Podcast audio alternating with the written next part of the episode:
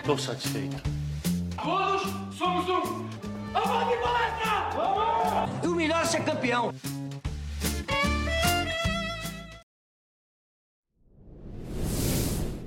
Salve, salve, amigos da Análise Verdão! Tá começando mais um podcast das Palestrinas e hoje vamos falar de mais uma vitória. O Palmeiras venceu a Ferroviária por 1 a 0 aí na última quarta-feira. É, foi um jogo difícil, um jogo complicado. A gente estava sem a Bia Zanerato e sem a Ari no primeiro tempo, porque elas estavam na seleção brasileira, jogaram na terça, depois entraram para jogar também. A gente teve que abrir mão desse descanso para elas para conseguir somar três pontos e chegar mais perto aí dos líderes que são São Paulo e Red Bull Bragantino, que estão com 24 pontos cada um.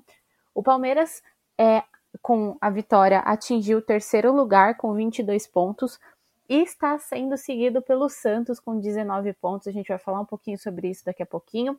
Mas antes de mais nada, vou apresentar para vocês quem está aqui comigo para conversar sobre esse jogo. É a minha amiga Julia Vani. Gil, seu bom dia, boa tarde, boa noite para quem vai escutar a gente aqui.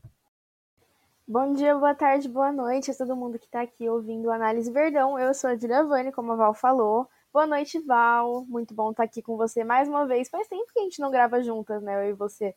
É, feliz em estar de volta aqui. Vamos falar um pouco do Palmeiras. Mais uma vitória e o Palmeiras se aproximando do, to do topo da tabela, tentando garantir a vaga, como você falou. Então é isso. Foi uma partida complicadinha, um jogo um pouco duro para o Palmeiras, até porque a Ferroviária é uma ótima equipe. Então vamos falar bastante sobre isso.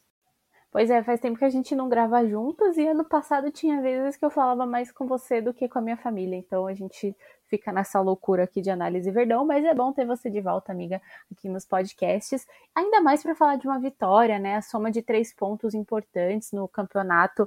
O Palmeiras está é, sendo seguido de perto por outras equipes, no caso o Santos, a própria Ferroviária estava disputando posição ali com a gente, e esses três pontos foram fundamentais, e até por isso acho que o Berry precisou mudar um pouquinho o time é, no segundo tempo, mas focando um pouquinho no primeiro tempo, nessa, nessa nossa fala inicial, eu queria é, falar com você a respeito da dificuldade que o Palmeiras teve, principalmente em relação a prosseguir é, e sair da pressão da ferroviária, né? Porque a ferroviária é uma equipe que ela dava espaço para o Palmeiras no primeiro terço do campo, que é ali perto da nossa zona defensiva, e não pressionava tanto a nossa saída de bola. Então, ali uma saída de bola feita entre a Amanda, que voltou de lesão, né? Que ela saiu na Libertadores e voltou de lesão.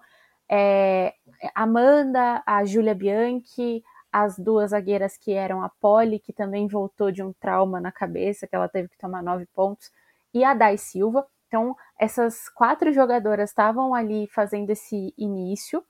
E a Ferroviária, ela já não, não pressionava tanto nessa área. O Palmeiras tinha espaço, mas quando chegava no meio de campo, tinha muita dificuldade de prosseguir e infiltrar as linhas e conseguir até mesmo passar pela defesa da Ferroviária, que fazia um balanço muito inteligente, percebendo aonde que o Palmeiras queria ir com a bola. Então, se o Palmeiras queria tentava ir pelo meio, ela fechava o meio, ela aglomerava jogadoras no meio de campo e o time não conseguia é, passar. Se tentava ir pelo lado, dando profundidade com as nossas laterais, que eram a Catrine e a Bruna Caldeirão, é, o time tinha dificuldade porque tinha uma marcação muito forte também, então tinha esse balanço por parte da Ferroviária e obviamente aí o Palmeiras começou a tentar fazer inversões ou até jogadas mais longas para ver se conseguia chegar um pouco mais perto do gol da Ferroviária e só conseguiu isso mesmo depois de muita insistência, muito cansaço no finalzinho do primeiro tempo, né, amiga? Então acho que o, o Palmeiras teve essa dificuldade e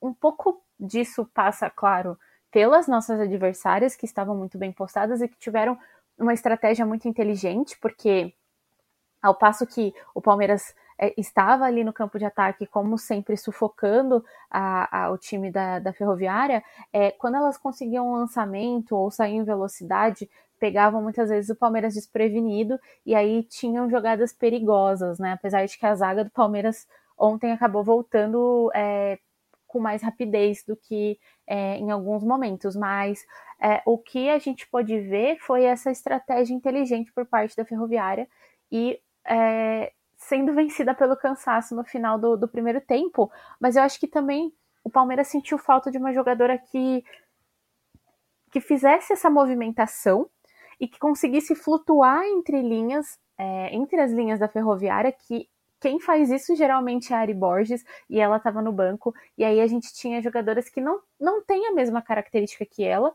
então eu acho que o Palmeiras sentiu falta dessa característica. A pessoa que faria isso no lugar da Ari seria a Chu, mas ela também está é, fora, segundo a assessoria do clube, por, por causa de uma lesão no joelho. Inclusive, é, não sei quem reparou, mas a camisa 11, que é da Chu, está com a Patrícia Sochor. Então, não sei quando a Chu volta, não sei se ela volta esse ano, não sei se ela volta. Então, é, nesse caso, a gente tinha uma jogadora aqui, a Carol Baiana, é, é um pouco mais fixa, não se movimenta tanto quanto a Bia Zanerato e a Ari, mas é uma jogadora mais diária. Só que a, a bola chegava pouco nela, então eu acho que é, teve um pouco desse problema. É, também no ataque a gente tinha a, a, a Bianca Brasil. Só que a Bianca Brasil, nesse caso, estava jogando bem pelo lado, então é, também o Palmeiras encontrou dificuldade de deixar a bola no pé da Bianca. Gil, dentro desse contexto que eu apresentei aqui, como que você enxergou é, esse primeiro tempo do Palmeiras, a construção, tudo que aconteceu? É, você acha que, que foi mesmo por causa das características? Como que você percebeu isso? O Palmeiras realmente teve muita dificuldade, né? É, não era a equipe titular, a gente tem que deixar isso claro. Faltavam algumas jogadores, como, algumas jogadoras, como você falou, Ari Borges e a Bia, que foram para a seleção estavam é, disputando os amistosos com a seleção, jogadoras que estavam de fora por Covid também, né, que a gente teve aquele surto e aí as jogadoras acabaram perdendo a Ladies Cup, que foi realmente um caso muito à parte para o Palmeiras, mas não era a equipe titular do Palmeiras no primeiro tempo, então a equipe teve sim bastante dificuldade, a criação estava bem complicada. Eu senti que quando a Ferroviária tinha a oportunidade de sair com a bola, começar as jogadas pelas zagueiras, pela linha defensiva, o Palmeiras não estava muito bem na pressão, não pressionava tanto, não marcava tanto ali e não conseguia atrapalhar a saída de bola da Ferroviária, o que fazia com que elas criassem menos jogadas, mas jogadas um pouco mais eficazes. A, a defesa do Palmeiras foi bem na partida, só que cometendo muitas faltas principalmente no primeiro tempo. Eu achei até que fosse algum cartão, alguma coisa assim, um cartão vermelho, porque o Palmeiras estava realmente fazendo muita falta no primeiro tempo. Faltas perto da área, é, falta tática, na maioria das vezes, mas ainda assim cometendo muitos erros e deixando passar. Isso foi se ajeitando no segundo tempo, né? A gente vai conversar melhor sobre isso. Mas eu senti que o Palmeiras estava inteiro um pouco, não só nervoso, mas também mexido, é, abalado, assim, no primeiro tempo. Não foi um primeiro tempo comum do Palmeiras, eu senti muito isso.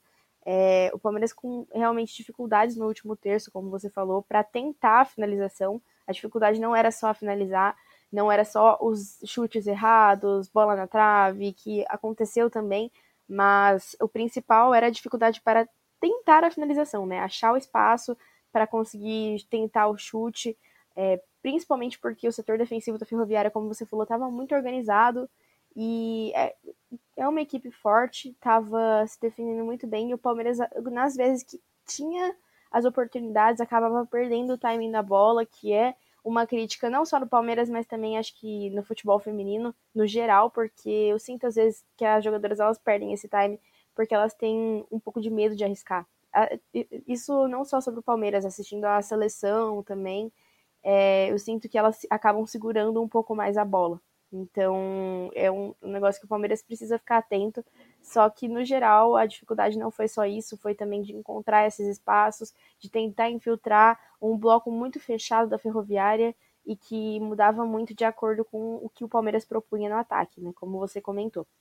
E achei que foi um primeiro tempo mais complicado mesmo. A criação, por mais que ela acontecia, não estava dando resultado. Já pela, por parte da Ferroviária, elas conseguiram criar chances até um pouco mais perigosas no momento que elas estavam com a bola, né? Apesar de não ser tantas vezes, o Palmeiras realmente teve muita da posse no primeiro tempo, mas isso acabou não sendo tão eficiente. O primeiro tempo, achei muito abaixo, não achei um bom primeiro tempo. Nem, no geral, assim, não estava não tava muito interessante, assim. A, a gente conseguia ver o Palmeiras com essas dificuldades bem claras. No segundo tempo, eu achei que a equipe já voltou um pouco melhor, as atrações ajudaram bastante a equipe. Então, acho que foi uma viradinha de chave ali muito importante para conquistar os três pontos.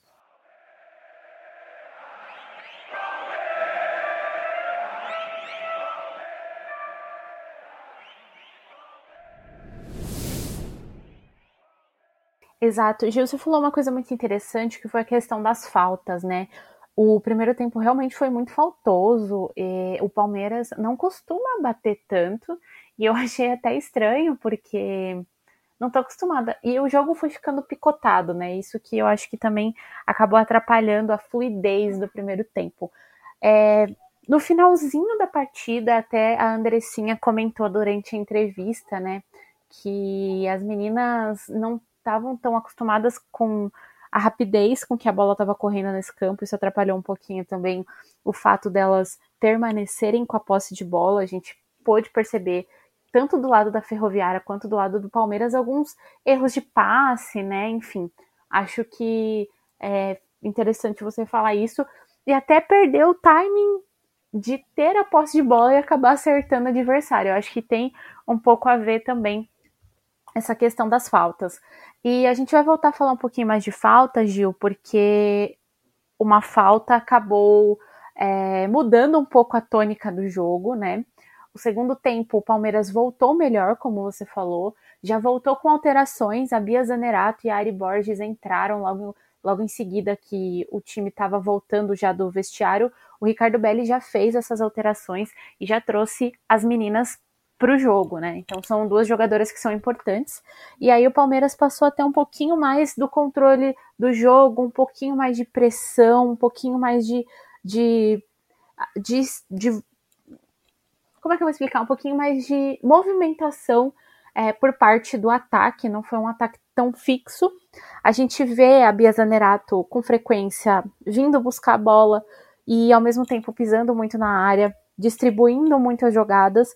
É, é, é, uma característica dela como jogadora, não, não à toa ela é camisa 10, e ela briga muito por todas as jogadas, então acho que a entrada dela mudou muito em relação a isso, né? A gente, é claro que o time do Palmeiras ele é muito qualificado, mas a gente não tem hoje no elenco uma jogadora que faça tantas funções e, e tenha tanta, tanta importância no ataque, como é o caso da Bia Zanerato. E também a gente teve a entrada é, da Ari Borges, que é uma jogadora que, como eu falei, ela tem essa característica de flutuar entre as linhas adversárias, de conseguir passar pela defesa, é, e conseguir se movimentar muito e desafogar até o time. Então, acho que a entrada das duas foi é, uma peça-chave para o Palmeiras conseguir mudar um pouco a tônica do jogo do que estava acontecendo, porque por mais que o Palmeiras estivesse pressionando mais, quem estava ditando o jogo, quem estava tendo as coordenadas ali era a Ferroviária. É, a gente aprende aqui, né, Gil, que é, por mais que às vezes você ache que o time está sendo pressionado, esteja mais é, no seu campo de defesa, às vezes é uma estratégia dele de estar ali, porque ele quer que você tenha esse espaço, ele quer que você venha até ele e venha jogar e, e, e para ele poder sair no contra-ataque em velocidade.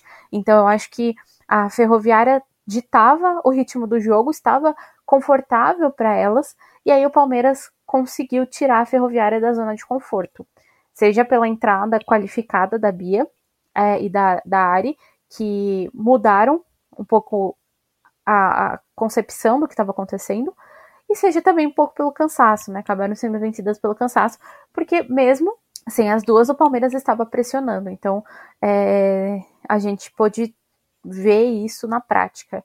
E eu acho também, Gil, que outra coisa que interferiu um pouco é, em como a gente viu a partida foi o fato da Catrine ter sido expulsa é, no finalzinho, o Palmeiras não ficou muito tempo sem, sem uma, uma jogadora, mas mesmo assim é algo que preocupa, né? A gente já, acha que o time já vai perder a sua configuração e ao invés de atacar mais, vai acabar se retraindo um pouco para tentar se defender, já que está em é, inferioridade numérica. Mas no Palmeiras, o que eu pude perceber é que as meninas conseguiram se organizar muito bem dentro de campo e conseguiram continuar pressionando muito a Ferroviária até que o gol saiu é, de uma jogada construída pela Bia Zanerato, é, com passe milimétrico da Bia Zanerato para Sochor, que chutou e a bola bateu assim no gol e entrou no cantinho. Acho que é, é, é uma tônica, é, é uma história, né, uma narrativa muito parecida com o que a gente já viu no masculino,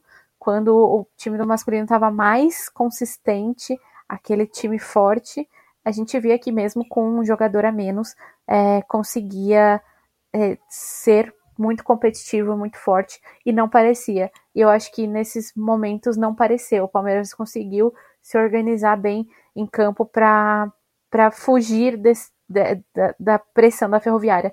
No finalzinho do jogo, a Ferroviária conseguiu ter um pouquinho mais de oportunidades, mas o Palmeiras estava atento defensivamente. Então, Gil, eu queria seu panorama desse segundo tempo.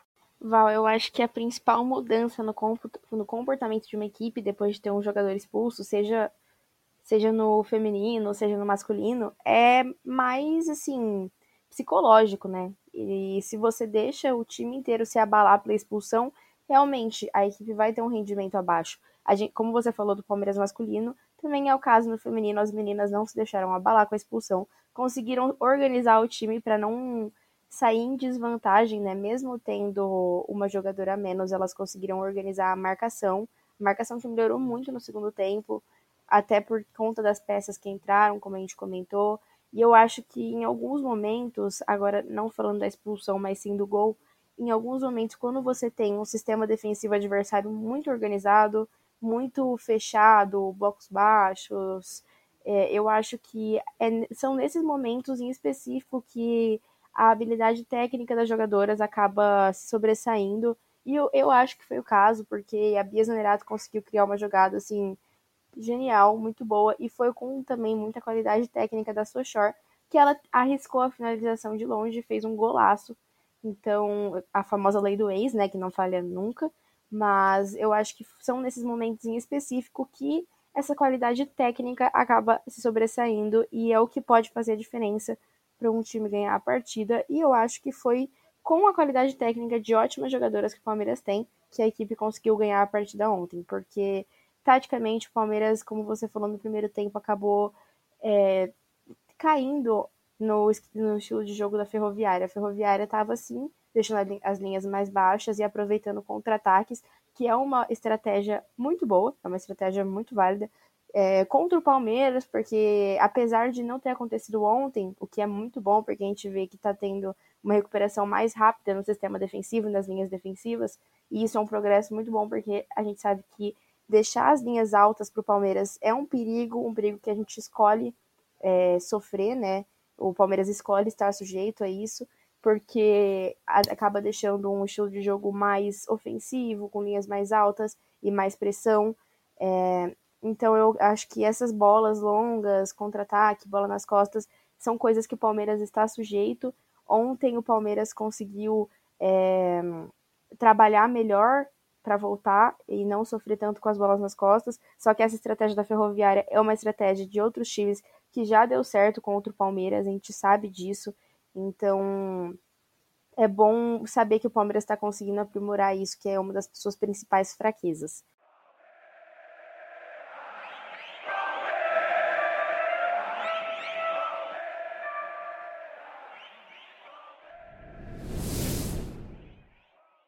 Gil, perfeita. É, eu acho que é importante é, falar disso. E só para complementar rapidinho, hoje mesmo eu ouvi uma frase que eu não vou lembrar onde, mas foi alguma coisa da Globo. A Globo estava falando sobre Copa e eu ouvi de relance alguém falando algo de, por exemplo, o futebol é, é algo que é momentâneo, é aquela explosão, é aquela coisa maluca que acontece é quase uma catarse, né?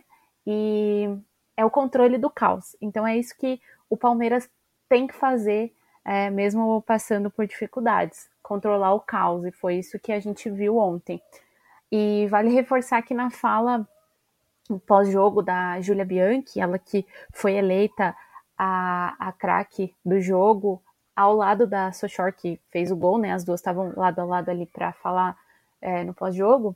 Elas explicaram como que a Libertadores mudou essa mentalidade delas, como que essa competição que exigiu tanto do Palmeiras, né, por jogar em altitude, por ser um campeonato de tiro curto, muito cansativo, é, com equipes muito difíceis de jogar. Palmeiras teve jogos que sofreu até o último minuto, teve um susto, baita de um susto contra o Santiago Morning e foi campeão. É, então, como que isso muda é, a percepção delas de, do que é preciso entregar em campo para levar a vitória para casa para ser campeão. Então, acho que isso, a Libertadores foi muito importante para isso e mudou a chave é, uma chave na cabeça das jogadoras que é perceptível e foi reforçado pelas meninas é, na entrevista pós-jogo, né, Gil? E agora, só para a gente completar, como eu falei no começo, o Palmeiras é, é, em terceiro lugar do campeonato, com 22 pontos aí, somou três pontos importantes diante da Ferroviária, porque a Ferroviária faria 21 se fosse se, se tivesse vencido ou 19 se tivesse empatado e ia subir é, aí né, nas posições. Então acho que foi, foram três pontos importantes, né, Gil, é, para a gente se manter na competição. E aí você me lembrou hoje no começo do podcast que passam apenas os quatro primeiros colocados para a próxima fase para disputar aí o título. Então Queria que você falasse um pouquinho sobre isso e a importância é, dessa vitória para o Palmeiras. Então, eu acho que essas vitórias em confronto direto pelo G4, que como é o caso, né, é, são muito importantes. O Palmeiras, no último ano, não conquistou a vaga para o mata-mata, acabou indo para a Copa Paulista, que foi campeão. Só que eu acho que ano passado o nível dos times não era o mesmo desse ano, porque nesse momento, nesse momento, a tabela ainda pode mudar ainda tem rodadas pela frente. Mas nesse momento, quem se classifica para a Copa Paulista é, são times como o Corinthians e a Ferroviária, que são times fortes. Ano passado, o Palmeiras não teve adversários tão fortes assim na competição. Então, indo para o mata-mata, é, eu acredito que é uma oportunidade para o Palmeiras se provar e correr atrás de mais um título. Finalmente, o Palmeiras conquistou um título de expressão, um título grande que foi a Libertadores no mês passado. E eu acho que esse título é muito significativo para o Palmeiras, não só por conquistas, mas também pela equipe, né? Por tudo que o projeto vem apresentando nos, nos últimos anos. E eu acho que a Libertadores foi um marco para mostrar que o Palmeiras está chegando, entendeu? É, são um pouco mais de três anos de projeto, né? Quase quatro anos de projeto agora. O Palmeiras conseguiu evoluir bastante nesse tempo, mas até então, até a Libertadores, tinha batido na trave, batido na trave não é, chegava perto, mas não chegava lá. Então, a gente viu a evolução de um projeto que eu acredito que ainda tem muito a melhorar. O Palmeiras pode sim brigar por esse título paulista. O Palmeiras é uma equipe muito qualificada, coletivamente, taticamente, tecnicamente. O Palmeiras tem ótimas jogadoras. É, então, eu acredito que essa vaga para o mata-mata é muito importante para o Palmeiras no decorrer da competição, de, e também para projetos futuros, né? Porque se conseguir chegar na final do Paulista, conseguir é, talvez até conquistar o título, né? Então, porque o Palmeiras tem qualidade para isso, assim como as outras equipes também têm. Mas se conseguir conquistar o título, eu acho que isso vai ser muito bom para uma perspectiva de futuro do projeto do Palmeiras. É... Na frente do Palmeiras agora só tem duas equipes, que é o São Paulo e o Bragantino é, duas equipes que vêm forte nesse Paulista, e o Palmeiras está com uma diferença de dois pontos atrás só. Então eu acredito que talvez até dê para recuperar, conquistar uma vaga um pouco mais acima, porque a gente sabe como é o, o chaveamento, né? Então acredito que seria uma boa. Nesse momento, né, se continuar assim, o Palmeiras pega o Bragantino na semifinal, que já é direto para a semi, né? São só quatro times. Então seria uma, é, uma boa para o Palmeiras tentar alcançar outra é, colocação, e sair bem desse, dessa primeira fase para chegar bem no mata-mata também. E esse Paulista vem sendo melhor do que o do ano passado do Palmeiras, é que o do ano passado também foram em condições muito diferentes. O Palmeiras foi junto com o brasileiro a, primeira fase praticamente inteira, foi junto com o brasileiro. O Palmeiras ficou até a final do brasileiro, né? Então, jogando com o time reserva, usando muitas jogadoras da base, jogadoras mais novas na primeira fase, o que acabou não dando essa classificação para o time. E nesse ano a gente já vê uma melhora no geral, é, já está ali na terceira colocação, pode tentar subir, pode tentar manter essa terceira colocação, e eu acho que isso é muito importante. Perfeito. E vale reforçar que o próximo jogo do Palmeiras já é contra o São Paulo, agora é dia 20, às 18 horas. É uma briga também é, pelo, por posição, confronto direto aí. Se o Palmeiras vencer, sobe é, e ultrapassa o São Paulo, obviamente. E é um jogo super importante. E vocês acompanham tudo no tempo real do Análise Verdão e nos podcasts pós-jogo. Gil, queria te agradecer pela participação aqui hoje. Muito obrigada. Obrigada por estar gravando aqui comigo. Hoje, excepcionalmente, a gente está gravando bem depois do jogo. A gente teve alguns imprevistos aí no meio do caminho, mas a gente não poderia deixar de falar desse jogo. Vocês vão perceber que o nosso podcast está subindo um pouquinho atrasado, mas eu e Julia Vani estamos aqui. E Gil, muito obrigada, viu? Val, muito obrigada. Muito obrigada a todo mundo que escutou até aqui. É, eu adoro gravar os podcasts do análise e acabou tendo um monte de confusão. Eu, você e a Lai. É, foi super confuso para a gente conseguir marcar o horário certinho para gravar. Mas deu certo e é isso que importa. Ficou muito legal, adorei. E que o Palmeiras continue, né? Nos dando alegria para vir aqui gravar bons podcasts, que seja um bom jogo no domingo. E é isso. Muito obrigada a todo mundo que escutou até aqui. É isso aí. Gente, confusão não é briga, não, que a gente não briga, nós somos totalmente em paz. A gente não conseguiu é, se não, juntar no horário. confusão de horário. É, já pensou, elenco rachado. É, jornalistas do Análise Verdão saindo tapa. A gente já cravando Crise no elenco. Crise no elenco. Mas brincadeiras à parte, gente, é sempre muito bom estar aqui é, e gravar o podcast para vocês. Não deixem de acompanhar todos os nossos conteúdos. É, hoje teve live lá no YouTube, então quem não viu pode ver mais tarde. É, a gente tá com vídeos.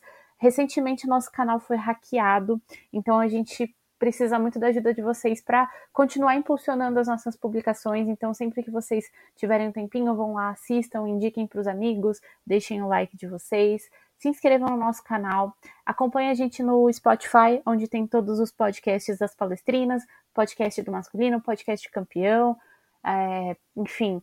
E também acompanhe a gente nas redes sociais, arroba Análise Verdão no Twitter e arroba análise.verdão no Instagram. É isso, gente. Domingo a gente está de volta aí para mais um jogo. Lembrando que o Paulista Feminino ainda vai longe, então acompanhem a gente aqui, que a gente não vai deixar vocês sem Palmeiras e sozinhos nesse momento. Até o próximo. Tchau, tchau.